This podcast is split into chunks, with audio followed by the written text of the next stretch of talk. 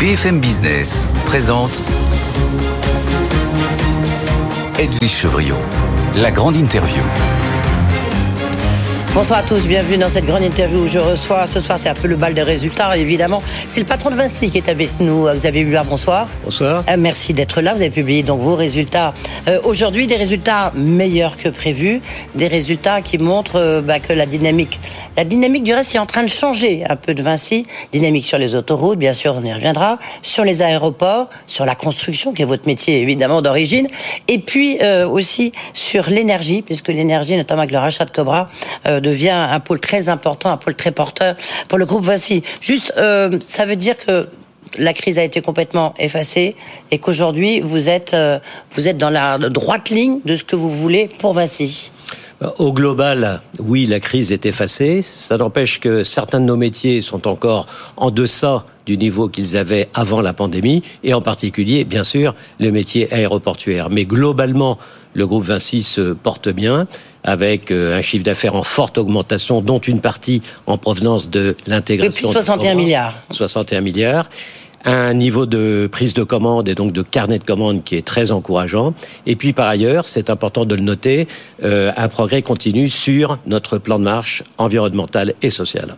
Oui, il y a, plusieurs points à noter. C'est que euh, le, pour la première fois, le chiffre d'affaires, je le disais, l'international dépasse la France.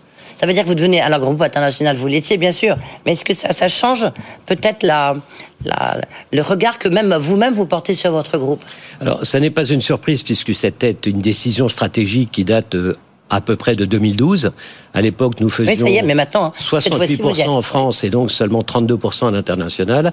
Nous avons complètement inversé ces proportions puisque l'année dernière, en 2022, nous étions à 55% à l'international et 45% en France. Néanmoins, ce qui est important, c'est que notre ancrage en France est extraordinairement important et notre ancrage en Europe dans lequel nous réalisons encore 75% de nos revenus, est pour nous extrêmement important. On, va rester un instant sur la France et donc sur la construction, euh, sur Vinci Construction, parce que c'est, comme je le disais, c'est quand même votre métier, votre cœur de métier. Comment est la conjoncture? Comment est-ce que vous revoyez repartir? Je sais que c'est un peu plus compliqué dans l'immobilier. Comment est-ce que vous voyez votre carnet de commande Vous l'avez dit, souligné et plutôt beau. Alors, dans la construction, ici on focalise sur la France, nous sommes conjoncturellement très euh, occupés par les grands projets, et notamment le Grand Paris Express, mmh. dont nous avons gagné un certain nombre de sections, et pour lequel de nouveaux projets sont euh, actuellement à la compétition, notamment quatre méga contrats de conception-construction sur les différentes lignes du Grand Paris Express. Mais ce qui est important, c'est qu'en 2022, tout ce qui est notre quotidien, c'est-à-dire un flot de petites et de moyennes affaires, c'est tout à fait convenablement euh, comporté. Ce qui est vrai, c'est que on sent une faiblesse dans le segment du logement, du logement résidentiel collectif, et ça, c'est effectivement un sujet de préoccupation pour notre petite activité de promotion immobilière. Est-ce qu'il y, a toujours un problème de pénurie en fait de matériaux? Est-ce que vous le subissez ou c'est terminé, c'est derrière vous Non, c'est toujours difficile. Il y a toujours un problème d'accès aux fournitures, chez Vinci Énergie comme chez Vinci Construction, mais je pense que l'essentiel du problème est derrière nous. Je dirais que le principal problème, c'est l'accès au talent. C'est pas vraiment nouveau. Votre mmh. invité précédent en a sans doute euh, parlé. Il est probable que euh, nous aurions fait encore un petit peu davantage d'activités si nous avions eu davantage de collaborateurs euh, disponibles à l'embauche. Tiens, puisque vous parlez de grands projets, une petite question comme ça. Le PSG au Parc des au Stade de France, qu'est-ce que vous en pensez? On va rappeler que c'est vous qui avez la concession, mais oui, mais cette concession, elle se termine en 2025, c'est-à-dire un an après après les Jeux Olympiques.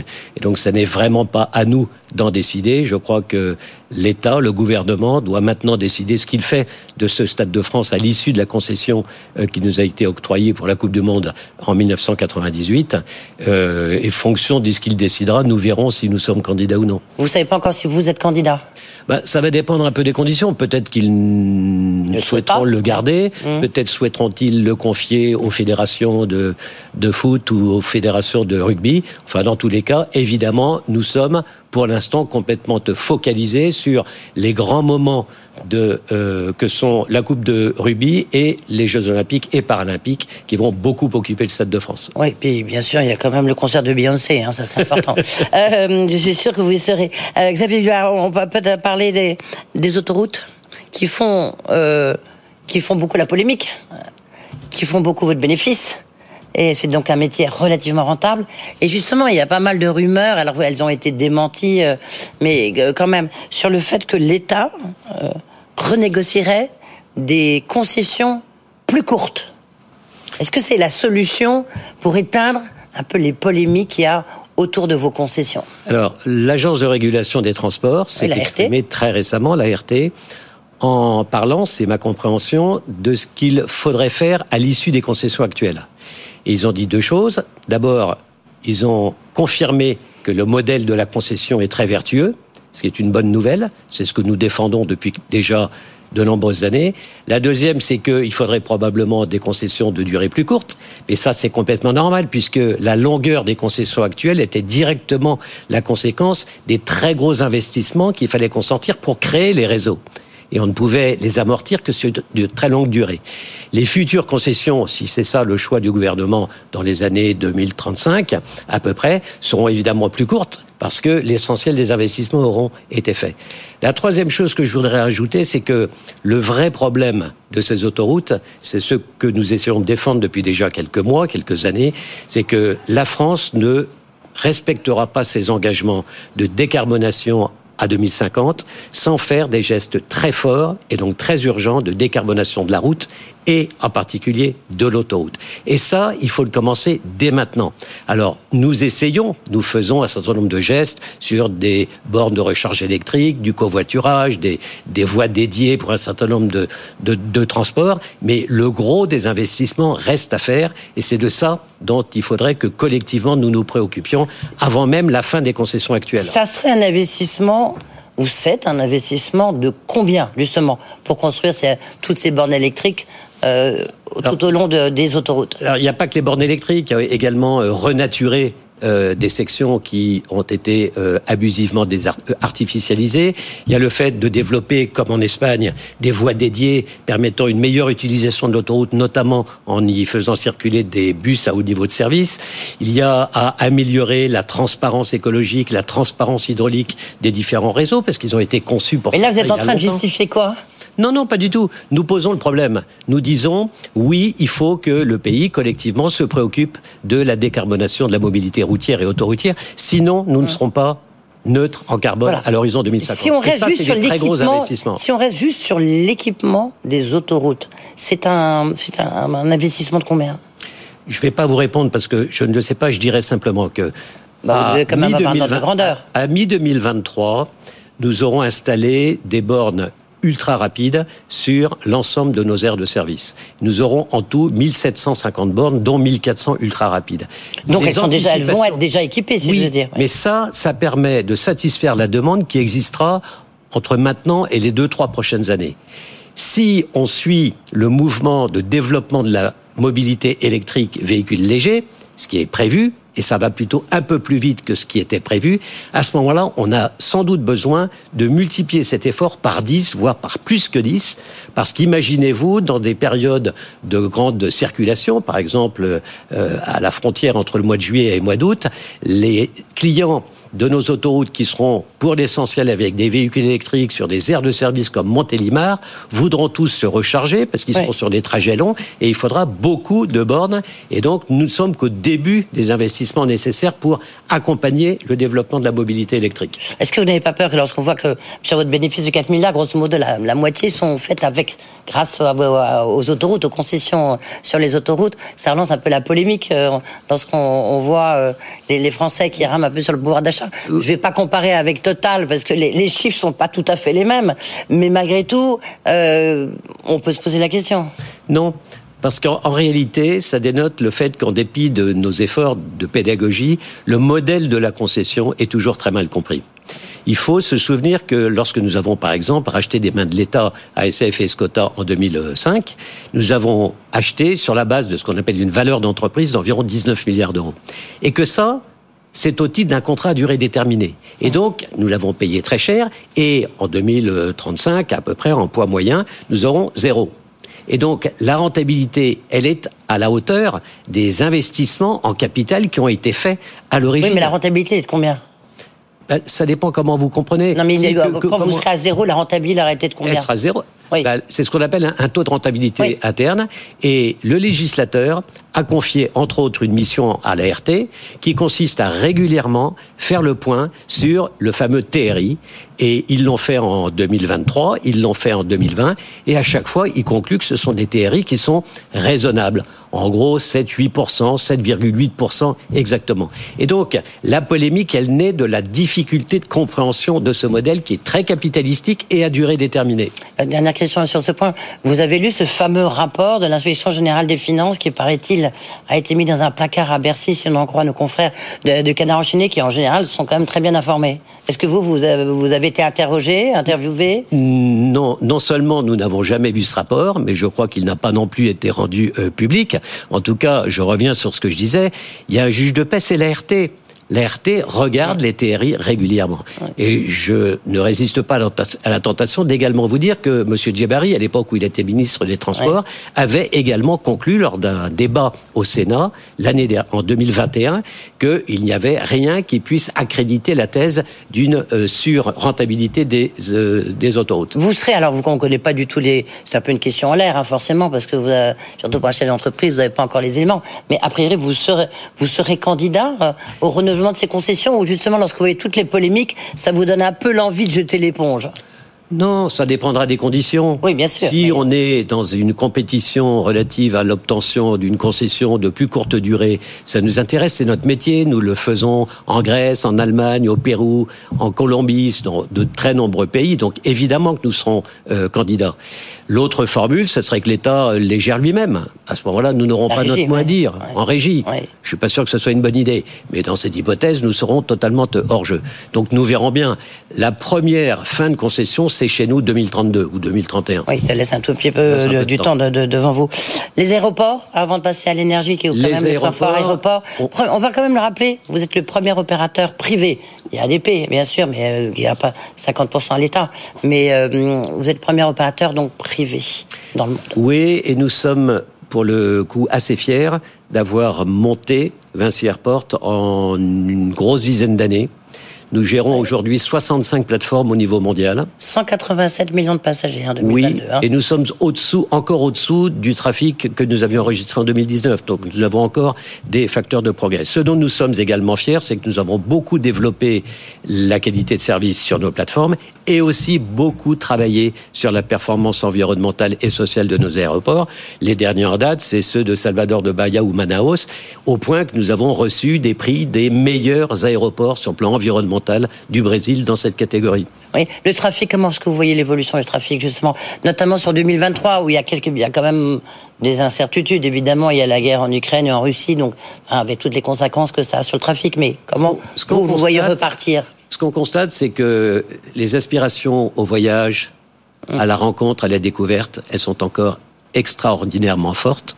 Et on constate que dans l'aérien, en dépit des augmentations significatives des prix du billet, ça n'a pas amoindri cette euh, dynamique de euh, croissance du trafic aérien. Parce que c'est dans l'homme, il a envie de bouger. Et donc nous, nous sommes encore au-dessous de nos trafics 2019. Nous sommes encore à, sur l'ensemble de l'année 2022 à moins 28%. Ce que nous pensons, c'est que nous allons continuer à revenir sur des niveaux normaux, mais déjà, dans certaines géographies, nous sommes au-dessus du trafic 2019. C'est le cas euh, dans euh, les Amériques au sens large et c'est le cas quasiment au Portugal, par exemple, en Europe. Euh, vous avez des acquisitions vues? Oui, nous venons d'acquérir 30% du capital d'un ensemble d'aéroports au Mexique qui sont centrés sur Monterrey, qui bénéficient du nearshoring euh, de, des, des, industriels américains qui veulent plutôt rapatrier une partie de leurs sous-traitants proches de chez eux plutôt que euh, là où ils étaient auparavant, c'est-à-dire plutôt en Asie, pour des raisons géopolitiques qu'on peut imaginer. Et puis nous avons signé, mais pas encore euh, closé, la reprise en concession des sept aéroports du Cap-Vert. Euh, donc ça nous amènera à avoir 72 plateformes dans le courant de l'année 2023. Le, sur Vinci Énergie maintenant, parce que Vinci Énergie, c'est un des pôles très importants. Il y a Vinci Énergie qui, existait, et puis vous avez racheté donc Cobra, Cobra IS, la société espagnole, qui fait notamment, qui travaille pour 40% sur des gros contrats, 60% sur plutôt des, petits contrats, mais qui a complètement boosté un votre chiffre d'affaires, parce que votre chiffre d'affaires, c'est plus des milliards, mais c'est 5 milliards dû évidemment à l'intégration de Cobra. Ça se voit aussi dans, dans vos résultats.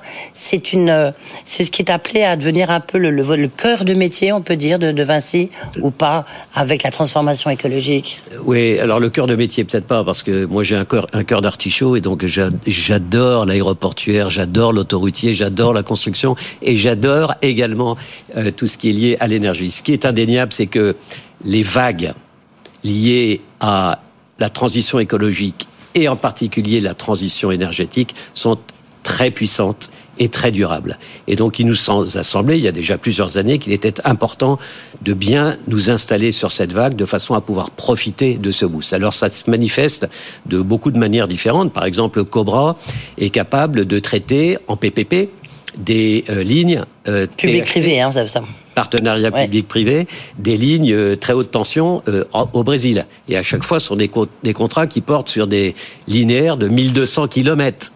Et euh, Cobra a une connaissance intime du Brésil, qui a de forts besoins, non seulement en matière d'infrastructures routières, mais également en termes d'infrastructures d'énergie. Ensuite, euh, Cobra est capable, clé en main, avec un associé espagnol, de, euh, par exemple, construire totalement un terminal de regazéification pour le gaz naturel liquéfié en Allemagne. Et c'est très stratégique pour l'Allemagne qui, dans l'intervalle, est obligée de louer des bateaux permettant de regazéifier les apports de gaz naturel liquéfié.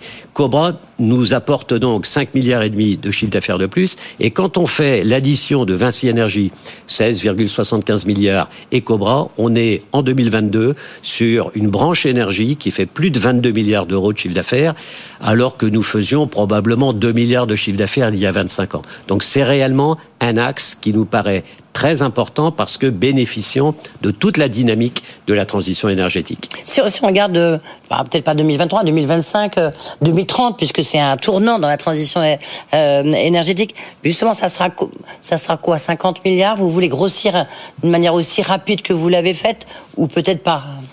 Alors, le, en fait, vous pouvez croître dans ces métiers de deux manières, soit la croissance organique, soit la croissance externe. La croissance organique, elle a un facteur limitant qui est l'accès au talent. La croissance organique, il ne faut pas aller trop vite parce qu'il s'agit non pas d'acheter, ça c'est facile, il s'agit d'intégrer. Et donc il ne faut pas en avoir trop à intégrer tous croissance les ans. Externe, oui. Voilà, la croissance mmh. externe. Et donc ça veut dire avoir des taux de croissance comme ceux que nous avons eu en 2022, c'est-à-dire en gros 10% chez Vinci Énergie, ça paraît gérable avoir des taux de croissance bien supérieurs à ça, ce serait probablement euh, un début de problème. Et donc oui, de la croissance, et nous pensons qu'il n'y a pas de limite à cette croissance, pour une raison simple, c'est que nous avons opté pour un modèle très décentralisé, et comme je le dis souvent, la décentralisation, c'est la seule vraie bonne manière pour grandir sans grossir. C'est-à-dire qu'on pourrait demain faire deux fois le chiffre que nous faisons sans pour autant être asphyxié par des process et des procédures. Oui, c'est sûr, mais mettons, Cobra, est-ce que Cobra euh, va rester Cobra ou va complètement s'intégrer peut-être dans, Vincent, dans Vinci Énergie?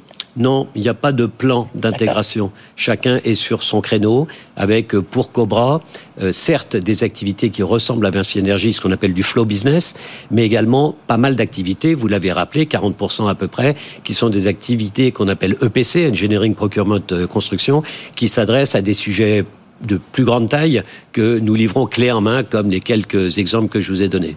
Et puis alors la troisième composante de Cobra, c'est leur capacité, prouvée depuis 20 ans, à développer depuis l'origine des champs d'énergie renouvelable. Oui, mais justement, c'était ma question. Oui. Et ça, c'est évidemment très intéressant. Et là aussi, vous allez changer un tout petit peu de fil, enfin, de, de, de stratégie, puisque vous voulez devenir vraiment opérateur oui, nous voulons être producteurs d'énergie électrique sans euh, la volonté de devenir un des grands mondiaux, évidemment. Ça serait totalement ridicule. Il y a des gens qui occupent déjà la place, mais nous pensons que nous avons un rôle à jouer sur le développement des énergies renouvelables. Est-ce que je pourrais faire juste une petite euh, euh incidente? C'est que ma conviction, de plus en plus, depuis en particulier l'année dernière, c'est que l'économie est directement fonction de la quantité d'énergie disponible. Et aujourd'hui, il faut dire même mieux, l'économie est directement fonction de la quantité d'énergie mmh. décarbonée disponible. Nous avons donc, nous, un rôle à jouer pour augmenter la quantité d'énergie décarbonée disponible à travers des champs euh, d'énergie renouvelable en, en, péninsule ibérique et en Amérique latine dans un premier temps.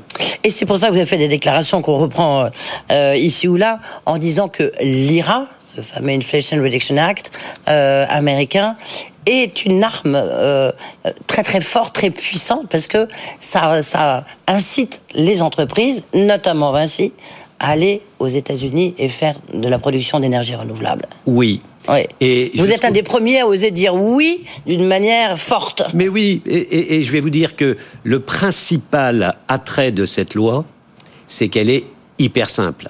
Ah oui, hyper simple. On peut pas. C'est le pragmatisme américain légendaire. C'est ce que nous a expliqué. Oui. Et oui. Jean-Pierre Clamadieu de il dit c'est euh, formidable. Vous avez un projet, vous, hop, vous signez en bas quoi. Voilà. Et vous avez une aide, une espèce de subvention, fonction du niveau de décarbonation du produit que vous allez que vous allez euh, produire. Et donc, ça veut dire que oui, nous étions en Europe plutôt en avance sur un certain nombre de sujets, notamment par exemple l'hydrogène. Il faut faire attention à ne pas se faire largement dispenser, distancer par la simplicité et la puissance de l'Inflation Reduction Act. Ce qui est certain, c'est que... Mais vu la riposte européenne, bon... C'est pas la fin de l'histoire. C'est pas de la fin de l'histoire. oui, mais le Tic-tac, tic-tac. Vous avez raison, vous avez raison. La cloque, elle, continue, elle tourne. Vous avez raison. Vous avez raison. C'est probablement le sujet le plus important de l'année.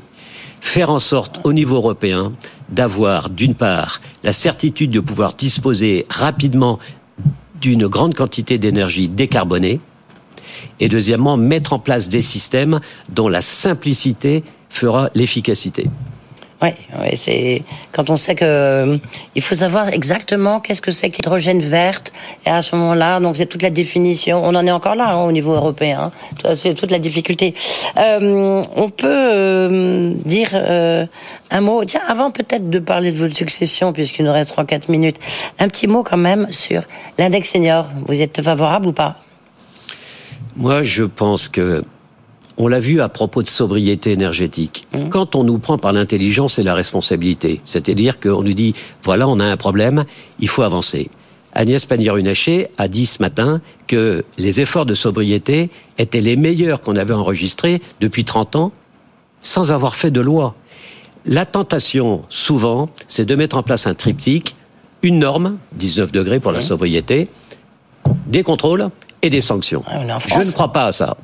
Je ne crois pas ça. Je, je pense que lorsqu'on nous prend par l'intelligence, c'est-à-dire par la responsabilité. Ça veut dire qu'avant vous étiez bête, pardon, parce que le, on voit le taux, le, le, taux d'employabilité des seniors en France, il est très mauvais. Donc, euh, mais, vous voyez, bon. Non, il est plutôt pas mauvais chez nous. Je ne le calcule pas comme probablement d'autres le calculent, mais nous avons de tout temps, compte tenu de la difficulté à embaucher des collaborateurs, mis en place des dispositifs permettant de motiver nos collaborateurs seniors à rester chez nous.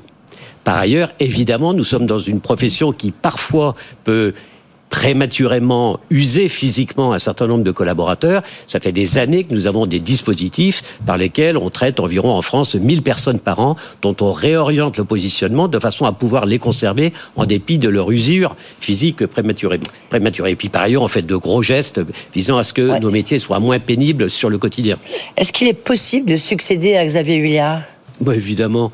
Parce que on peut se poser la question. Mais non, pas du tout. en, plus, en plus, sur le fond, c'est vrai. Je dis ça sur le ton un peu léger, mais enfin, c'est vrai que vous avez construit, enfin, développé euh, de manière impressionnante Vinci. On peut se poser la question est-ce que c'est possible Et est-ce que la fonction, euh, la, dissociation des fonctions, c'est la bonne solution? Euh, ça se discute à l'infini. Ce qui est certain, c'est que conjoncturellement, nous ne pouvons pas faire autrement. C'est ce que souhaitent les grands actionnaires et les proxys. Donc, il faut le faire. On n'a aucune raison de lutter contre ça. 2025, hein, c'est Alors moi, c'est fin de mon mandat de directeur général au plus tard en avril 2025. Oui. Voilà. Donc à cette date, probablement qu'il y aura une dissociation compte tenu de ce que je viens de vous dire. Et peut-être que je serai à ce moment-là nommé président dissocié pour accompagner un petit moment le nouveau directeur général. Ce euh, choix du nouveau directeur général, c'est évidemment euh, le sujet du comité des nominations du Conseil et en particulier mm. de l'administratrice référente. Nous en parlons souvent. c'est une analyse multicritère et l'un des ingrédients importants, c'est la culture. Parce que ce qui est important dans un groupe, c'est la culture. Donc c'est quelqu'un de l'interne plutôt Puisque la culture est très très forte chez possible, oui. Oui, si c'est pas exclusif, mais si c'est possible, oui.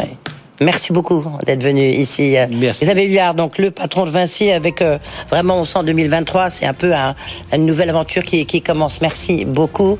Et voilà, c'est la fin de ce grand interview. Euh, demain, exceptionnellement, vendredi, euh, interview. Cette fois-ci, ça sera le patron de L'Oréal, Nicolas Yeromis, qui sera mon invité dans le Good à 18h10. Bonne soirée.